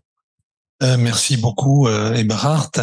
Euh, juste sur la question de l'optimisme euh, que tu as évoqué un moment, je voudrais, euh, ça me, ça, me, permet d'évoquer un des, un des le, le, chapitre de conclusion en fait de cet ouvrage qui est fait par notre collègue Ariel Konomos, qui ne pouvait pas être avec nous ce soir, qui s'appelle Comment penser le progrès et qui justement peut-être est un, est un peu, je pense que c'est bien d'ailleurs pour une conclusion d'un ouvrage, euh, un petit peu en décalage par rapport à ce qui a pu vous être dit, en particulier autour de cette table ce soir, en décalage sur un point précis, c'est-à-dire bien sûr, il y a des crises, il y a des problèmes, etc. On vient d'en parler abondamment, mais son chapitre met aussi l'accent sur les choses positives.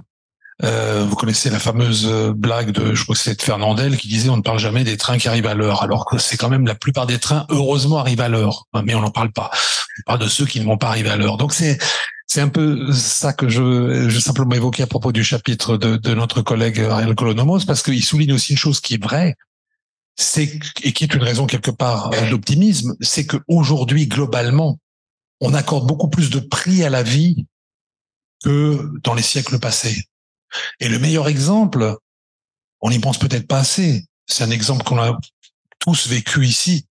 C'est c'est la crise, la pandémie du Covid. Parce que la pandémie du Covid, elle a conduit à quoi?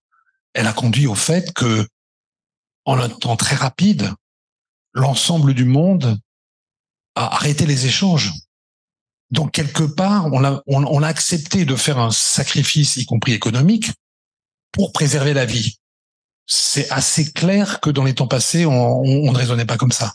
Donc il faut aussi peut-être avoir ça en tête un tout petit peu euh, euh, euh que à certains à un certain niveau, on, on, a en effet aussi, on accorde aujourd'hui plus de prix à la vie qu'on ne le faisait euh, jadis, et, je pense que le Covid est une bonne illustration de ça. Voilà, euh, ça me permet d'ajouter aussi encore un petit codicile. Euh, ben sans plus tarder, on va peut-être euh, après ces présentations, je crois très très riches, euh, très très complémentaires, passer à la période de, de, de questions que vous pourriez avoir on va tenter d'y répondre. Qui veut, qui veut se lancer Parmi les étudiants, peut-être, ou étudiantes, non Bon, on va pas, va pas commencer par une étudiante, je pense, mais allez-y. Je vous remercie. Ces, ces, interventions étaient très riches et ça suscite beaucoup de questions. Euh, alors ici, je vais me faire euh, euh, l'avocat, si vous permettez, l'avocat du diable sur un certain aspect euh, qui ne remet pas en cause du tout tous les autres aspects qui ont été développés avec lesquels je suis d'accord. Euh, depuis que je suis, j'étais jeune étudiante, euh, surtout après le réajustement du prix du pétrole, j'entends dire que le monde est en crise. Et en crise, je, je, vais me dire en crise de, du point de vue qui et de quoi. Si on fait abstraction de la crise climatique qui affecte actuellement euh, beaucoup, certains beaucoup plus que d'autres, mais qui demain va affecter l'ensemble de la planète. Pour le reste, on peut pas dire que le monde soit parfaitement en crise. Par exemple, en fait, moi, je pense si on se situe du côté du, du sud, ils vont dire qu'on assiste à un euh, changement de l'ordre économique et politique euh, mondial. C'est à ça que j'ai l'impression. Mais on peut pas dire que dans ce changement, tout le monde soit perdant. les pays du Sud, beaucoup ont des taux de croissance qu'on envirait bien d'avoir ici. Alors, si on tient coûte que coûte à avoir, avoir une posture défaitiste, on peut dire que c'est l'Occident qui est plutôt en crise, je pense. Et là, euh, il y a un problème majeur qui se pose, qu'il faut vraiment prendre des mesures au niveau environnemental mais l'Occident ne peut, ayant transféré des industries dans les pays du Sud, il peut même pas demander aux pays du Sud de ne pas polluer puisqu'ils ont besoin des produits qui sont qui sont euh, produits dans ces pays. Alors moi, je dois dire que j'ai travaillé sur les problèmes environnementaux avant le rapport Brundtland. J'étais junior, ça a été mon premier programme, la formation en matière d'environnement des futurs économistes depuis, j'ai l'impression que on n'a pas fait grand chose. Et la chose qui m'avait le plus choqué au début, c'est que bon, on savait qu'on avait des problèmes de pollution, mais au lieu de dire qu'il faut pas polluer, on a commencé à créer des droits de polluer. je, je, tombais des nues, j'étais économiste, mais j'arrivais pas à comprendre. Mais je me demande si on aborde vraiment les problèmes mondiaux de la façon qu'on devrait. Je dis pas que j'ai des réponses, mais c'est des questions que je me pose. Je vous remercie. Je sais pas si quelqu'un veut. Oui, oui, allez-y. Et je voudrais savoir qu'est-ce que vous pouvez dire par rapport à et en particulier par rapport au concept de le fonctionnalisme, en particulier parce que justement le régime international c'est un régime qui est fondé dans le droit international public avec toutes ses limitations et avec toutes les limitations de la démocratie représentative qui passe le problème. Est-ce qu'on va arriver C'est ce qu'on arrive, est-ce qu'on va arriver à Quelqu'un d'autre? Non, pas pour le moment. Ok. Voilà. Si. Euh, du coup, c'est par rapport à la dernière intervention euh, et le dernier point. Mais est-ce que vous pensez que ce serait possible, sans intervention des pays de l'Occident, euh, qu'il y ait quand même une amélioration euh, qui est plutôt dirigé par euh, l'Union africaine et donc euh, justement qu'il soit plus démocratique et participative. Je vais commencer par répondre. Bah, merci beaucoup pour votre remarque qui est, très pertinente, je pense. Euh, L'introduction des permis à polluer, des droits à polluer, c'est Kyoto, si je me rappelle bien. Anaël, je te regarde. Voilà, c'est Kyoto. Donc effectivement, c'est à une époque où eh ben, c'est structurant dans les négociations environnementales et c'est inscrit d'ailleurs dans la Convention 4 des Nations Unies sur les changements climatiques, c'est l'arbitrage entre développement économique et et protection de l'environnement. Et on n'est jamais vraiment sorti de cette dialectique en réalité, et très souvent. Et la notion de développement durable, qui est un magnifique oxymore quand même, hein, et, l'incarnation de cela, on, on, a privilégié quand même, euh, voilà, le, le, fait que euh, protéger l'environnement, on le fera tant que ça nous permet finalement de continuer à faire croître nos économies. Et, et on en est arrivé, voilà, à ce type de, de réflexion qui, je suis d'accord avec vous, sont euh, euh, bah, délétères, hein, on peut le dire, et puis surtout qui continuent à nous faire croire que c'est par la croissance économique qu'on réussira paradoxalement à sauver l'environnement, alors qu'aujourd'hui on, on, réfléchit un petit peu quand même au-delà au-delà de ça.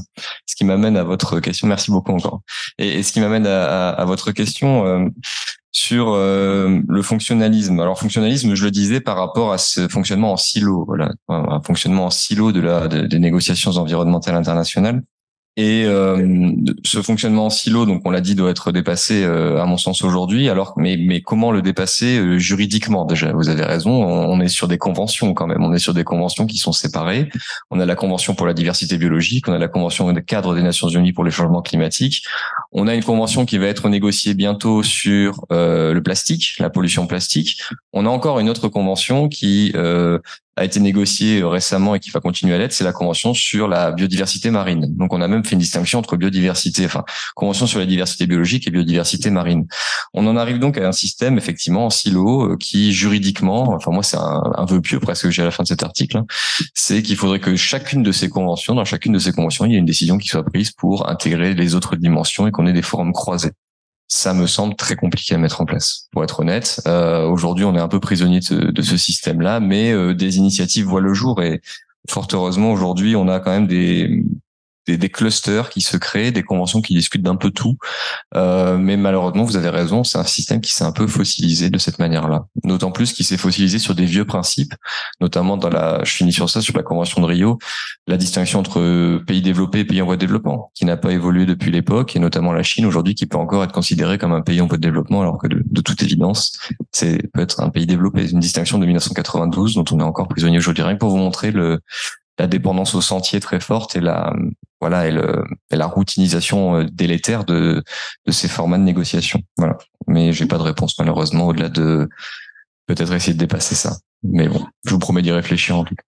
Euh, oui, alors euh, l'Union africaine en tant que sauveteur euh, je suis assez sceptique. Alors, si l'on est d'accord, on n'est pas obligé d'être d'accord, mais voilà, si l'on est d'accord que il faudrait, si jamais on veut arriver à euh, de l'extérieur et de l'intérieur, hein, à reconstruire quelque chose qui ressemble à un État, si l'on est d'accord qu'il faut des processus de délibération et des processus de participation euh, qui s'inscrivent dans la durée et qui en effet prennent en compte autant de stakeholders, autant de voilà d'acteurs que, que, possible.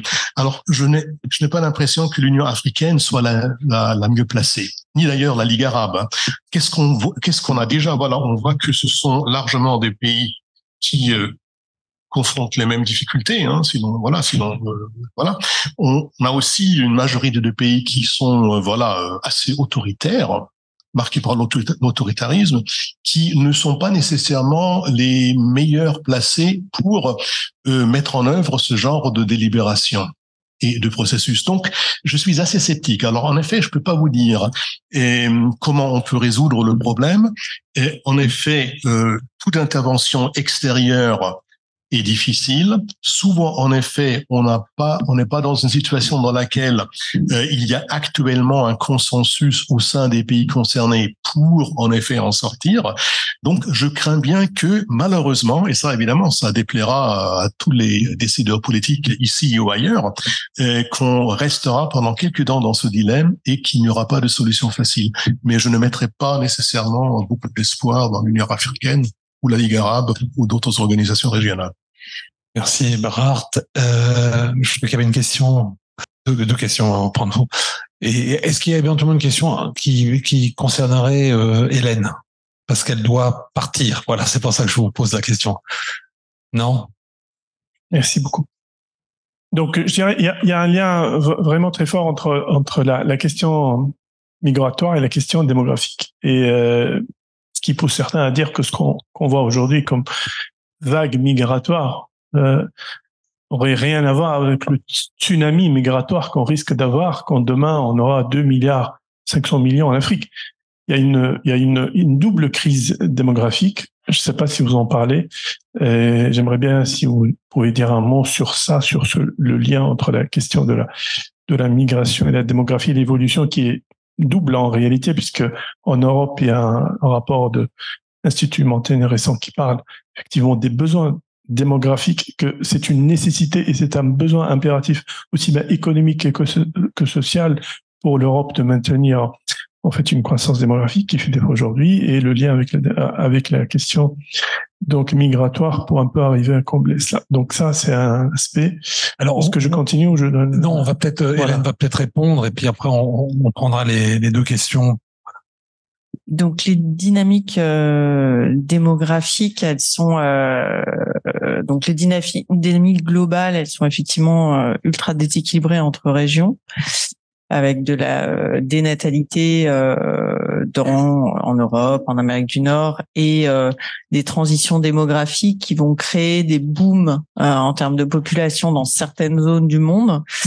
Euh, mais des transitions démographiques qui sont déjà en fait enclenchées et les booms vont commencer. Vous parlez de l'Afrique oui, ils commencent dans les deux décennies qui, qui arrivent, euh, mais ils vont correspondre aussi à des, des dénatalités très fortes euh, dans d'autres zones du monde qui sont un peu plus importantes démographiquement que l'Europe. C'est euh, l'Asie, l'Asie du Sud-Est, et euh, justement euh, l'Asie du Sud.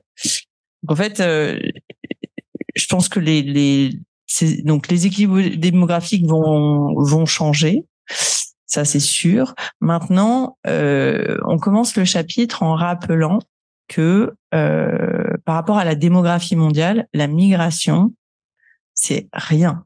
Statistiquement, ça n'est rien. Et quand je dis rien, c'est vraiment rien. C'est-à-dire qu'en général, on dit l'émigration, ça représente à peu près 3,5 3,5% hein, de la population mondiale.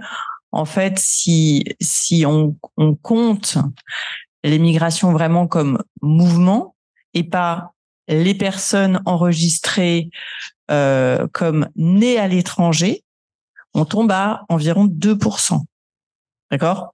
Donc en fait, l'immigration, c'est vraiment pas un phénomène qui est statistiquement prévalent dans le monde contemporain, en dépit de cette mondialisation, circulation, accélération des communications, etc., dont je vous parlais.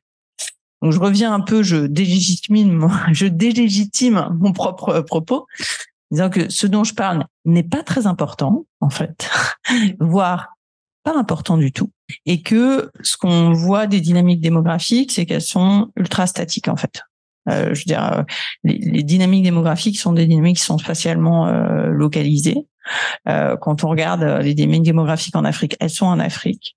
Euh, les rares migrations, l'Afrique est pas très mobile en fait. Hein, les, les, populations africaines sont pas très mobiles. Le, le peu de mobilité qu'il y a, c'est intra-africaine, sur des toutes petites distances.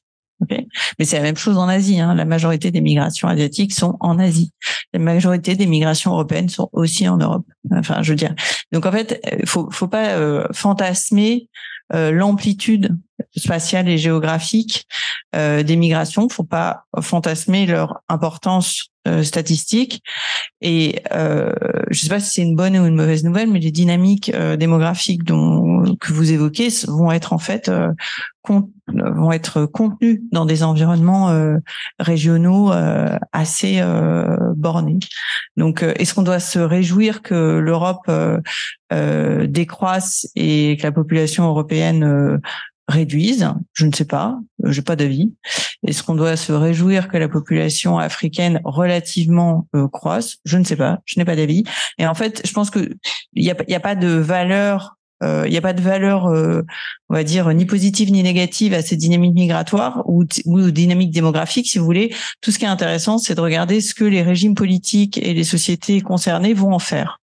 C'est-à-dire, qu'est-ce qui va se passer dans ces pays, dans que ce soit l'Europe, l'Afrique, l'Asie, qu'est-ce qui va se passer dans ces sociétés au niveau économique, au niveau environnemental, euh, au niveau politique, quelles vont être les dynamiques qui vont avoir lieu dans ces zones-là? Parce que en fait, la migration, ça n'est pas très important. Donc je vous dis, je me saborde littéralement en vous disant ça. Donc euh, soyons attentifs, aux, voilà, à toutes ces dynamiques dans les zones où elles où elles ont lieu. Soyons attentifs à, la, voilà ce qui se passe de manière endogène et euh, éventuellement euh, après on s'intéresse aux migrations, mais c'est malheureusement je suis anecdotique et mon sujet aussi. Merci. Donc, il y a beaucoup de allez-y sur le deuxième. Sur la deuxième question, alors j'ai adressé à mon ancien professeur Christophe Geoffrelot, justement à la lumière de, de, toutes les reconfigurations géopolitiques dont vous parlez, euh, comment vous voyez en fait l'avenir du multilatéralisme aussi on a parlé un peu. C'est-à-dire qu'aujourd'hui, quand on voit un peu le, paysage que vous décrivez, on a tous les ingrédients qui incitent à une action collective. Euh, le problème climatique, justement, et mais toute la complexité de la négociation dont vous avez parlé, et peut-être aussi vous pouvez dire un mot là-dessus. Comment est-ce qu'on a encore des raisons d'être optimiste sur la question de, du multilatéralisme avec tout euh, le paysage, mais aussi face à tous les défis presque insurmontables auxquels on fait face aujourd'hui? tu vas pouvoir répondre évidemment, mais je vais prendre la question tout de suite. Allez-y. Je tiens à dire à Naël qui a participé à l'ouvrage aussi, qui a fait un superbe focus dans le chapitre sur l'environnement. Justement, c'est dans ce contexte que je voulais intervenir. C'est pas forcément une question, c'est plus euh, un complément de réponse, si vous me permettez. euh, à ce que tu disais, Adrien, sur euh, la siloisation donc euh, des négociations environnementales? On commence à entendre parler, en fait, justement grâce à l'activisme environnemental, il y a des, des, des termes des, qui, qui, remontent en fait vers les, la coopération multilatérale et notamment l'idée d'une triple crise planétaire, donc en fait qui rassemble ces trois ces trois crises climatiques, de la biodiversité et de la pollution en une seule et même crise qu'il faudrait adresser euh, communément. Ces dynamiques-là viennent notamment euh, depuis euh, le côté des droits de l'homme en fait dans le multilatéralisme par lequel sont passés les activistes environnementaux pour en fait se faire une place dans les bas et pour essayer de créer une redevabilité de la part des États. Et donc c'est très très récent, ce sont des observations que j'ai faites la semaine dernière. Mais voilà, on commence à entendre parler d'une triple crise planétaire. Alors est-ce que on aura pour autant euh, une gestion euh, coordonnée, on n'en est pas là, mais il y a cette dynamique-là qui existe. Oui, alors je ne suis pas du tout optimiste hein, euh, sur l'avenir du multilatéralisme, mais il s'est tiré une balle dans le pied tout seul, le multilatéralisme. Ce que l'on voit, c'est quand même cette espèce d'éclatement des sites de négociation dont le minilatéralisme n'est que l'un des symptômes. Euh, j'ai cité Quad, AUKUS, euh, on reste dans la région, on a le trilatéralisme France, Inde, Australie, c'est revenu, ça, ça marche à nouveau. Euh, France, Inde, Émirats Arabes Unis, c'est, ça fait vraiment florès. L'éparpillement est immense. Et c'est le résultat de blocage du système multilatéral qui s'est manifesté par la mort de l'OMC, par exemple. Hein. Dieu sait si on a ramé euh, pour faire un accord euh, et on n'y est jamais arrivé. Euh, c'est aussi le blocage tout simplement du Conseil de sécurité héritage du monde de 45. Alors, ça rejoint votre hypothèse suivant laquelle la crise, c'est celle de l'Occident. Bah, dire que l'Occident n'a pas ouvert suffisamment vite euh, les lieux de pouvoir multilatéraux qui permettaient de faire rentrer dans le jeu certains acteurs. Je dis pas qu'ils, je dis pas qu'ils auraient joué le jeu, hein. On n'a même pas essayé. Alors, euh, ça c'est, intéressant d'ailleurs parce qu'un des grands groupes multilatéraux, mais c'est un gros multilatéralisme, les BRICS. Les BRICS naissent en partie du refus des Occidentaux de laisser le FMI et la Banque mondiale leur échapper. Et vous savez que autant à l'OMC, c'est un pays, une voix. Au FMI, vous avez des droits de vote qui sont fonction de votre PNB. PNB mesuré depuis quand? Ben, On n'a pas ajusté les quotas. Et dans les années 90-2000, hein, les BRICS sont créés officiellement euh, dans les années 2005-2006. Les États-Unis en particulier ne veulent surtout pas que la Chine monte dans l'échelle alors que son PNB, il a bondi, bien sûr, depuis très longtemps. Et le Congrès américain est assis sur euh, la résolution que DSK lui-même avait réussi à obtenir à, Singapour au forceps. Mais il n'est pas question de faire une place plus grande au FMI, euh, aux, Chinois. Et quand vous avez sommet après sommet les gens des BRICS qui disent on veut la présidence du FMI, on veut la présidence de la Banque mondiale. Pourquoi c'est toujours un Européen au FMI Pourquoi c'est toujours un Américain à la Banque mondiale? Silence en réponse. Alors, encore une fois, ça ne veut pas dire que ça aurait marché mieux si on avait ouvert la porte. Mais ce qui est certain, c'est qu'en la laissant fermer, on a, on a eu un push factor. Et on a aujourd'hui une Chine qui dit, eh ben, faisons la banque des BRICS, faisons notre propre système alternatif.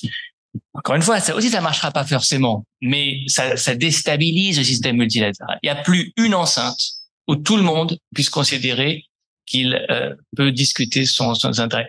Alors, franchement, je, le répète parce que je veux vraiment insister. C'est pas parce qu'on aurait ouvert que les gens se seraient, que tous les participants se seraient résolus à jouer le jeu. notamment, on, on chercherait à refaire la charte des Nations Unies. Aujourd'hui, on n'y arriverait pas. On n'arriverait pas à faire voter autant de pays sur les droits de l'homme. C'est fini. Mais on n'a même pas essayé, en quelque sorte, de les euh, impliqués dans le euh, La réponse de Christophe me permet de d'indiquer que dans, dans, dans l'ouvrage en question, il y a euh, un chapitre d'ailleurs euh, écrit par nos collègues Thierry Balzac et Frédéric Ramel sur le radiographie d'un malaise à propos du multilatéralisme précisément, parce que je crois qu'en effet il y a, il y a un malaise général euh, dans toutes les enceintes multilatérales, qu'elles soient qu'elles soient régionales ou qu'elles soient évidemment a fortiori encore euh, mondiales. Note de bas de page, les Chinois non seulement font une scène séparée, mais investissent le multilatéralisme. Oui, c'est ça. Et Dieu sait s'ils y prennent des positions. Donc en fait, c'est ils jouent sur les deux tableaux. Ouais. Alors on va peut-être prendre une dernière question. Euh, ben non, je crois pas. Donc vous avez. Question là. Si, ah, attendez, il y a quand même une question. Allez, on va prendre. Alors, on va peut-être s'arrêter là. On va, on va prendre les deux questions et puis on, on s'arrêtera là. Oui. Euh, du coup, ma question elle fait référence à la dernière intervention et elle permet aussi de rebondir sur une question qui a été posée. Et euh, je me demande si, euh, enfin, les interférences euh, occidentales dans les pays euh, du, enfin, du Sud, comme on a vu, euh, que ce soit dans le Moyen-Orient ou dans le Sahel, sont avérés être bah, des échecs. Et euh, je fais aussi référence euh, à l'imposition de certains modèles économiques. Et là, je reviens vraiment, euh, euh, je, je, pars en Amérique latine et je reviens à la libéralisation des marchés qui a été imposée par les Chicago Boys, l'Université de Chicago en Amérique latine et qui a conduit à la crise de dette de 1982 et 1983. Donc, en ayant tout ça en, en perspective et je reviens aussi, je fais un peu des flashbacks par rapport à, au coup d'État qui se passe de nos jours en Afrique subsaharienne. Et je me dis que ça, l'une des, enfin, il y a plusieurs raisons, mais l'une des raisons, c'est justement un, un éveillement des sociétés, un grand mécontentement des, euh, des institutions qui sont très fragiles et qui sont aussi un peu qui ont été hérités de la période coloniale. Et donc, en ayant un peu toute cette image très globale, très complexe, est-ce que ça fait toujours sens de, euh, enfin, d'avoir les, euh, d'avoir ces interventions des pays occidentaux pour parvenir à sortir de ces crises, ou de repenser ces euh, les relations entre euh, les pays développés les pays en voie de développement, et au lieu de d'aller un peu à la rescousse euh, des pays euh, à faible revenu Est-ce qu'il faudrait pas adopter, prendre du recul et adopter une position plus de peut-être bah, de soutien financier pour la transition écologique, pour euh, enfin et pour euh, plusieurs objectifs qui s'allient plutôt avec les objectifs nationaux spécifiques de chaque pays et spécifiques au contexte de chaque pays, plutôt que d'imposer un modèle soi-disant universaliste euh, qui au final est occidental et finit par ne pas correspondre aux réalités euh, différentes euh, des pays euh, du Sud. Merci. Euh, simplement pour rebondir sur euh, le multilatéralisme, euh, je pense qu'il y a aussi des, une évolution assez positive sur sur ces questions-là. Récemment, le président Macron a organisé le sommet de Paris.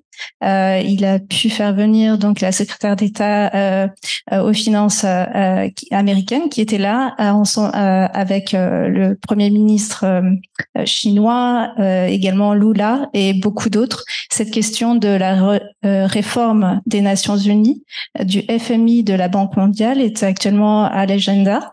Euh, et je pense que euh, je pense qu'il faut avoir aussi un, côté positif. Je pense que les choses vont vont évoluer et vont voilà, il y aura du positif euh, qui sortira de tout ça. Il y a tout un agenda et des discussions qui sont actuellement en cours.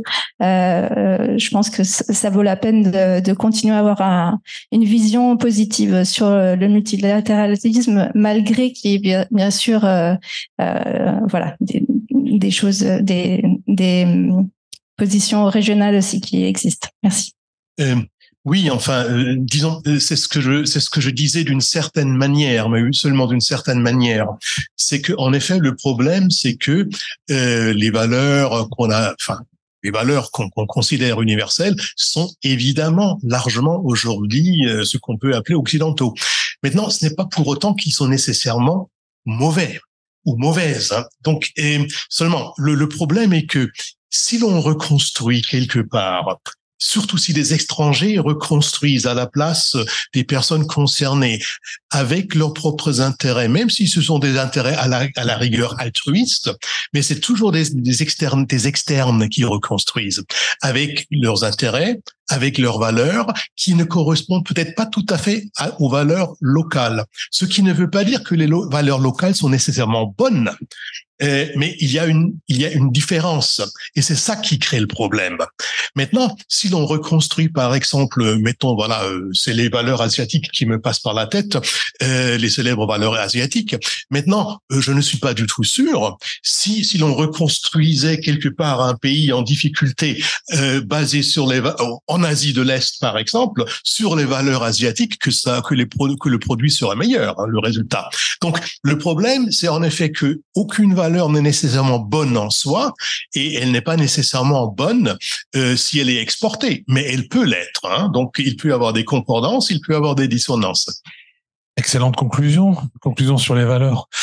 Donc on va on va en rester là pour ce pour ce soir. Donc je, vous remercie d'être euh, d'avoir euh, d'avoir assisté à cette à cette à cette conférence et je vous invite si vous êtes intéressé évidemment à acquérir ce cet ouvrage donc un monde en crise que vous pourrez trouver à la à la sortie de cette euh, conférence. Voilà, bonne soirée à tout le monde. Merci.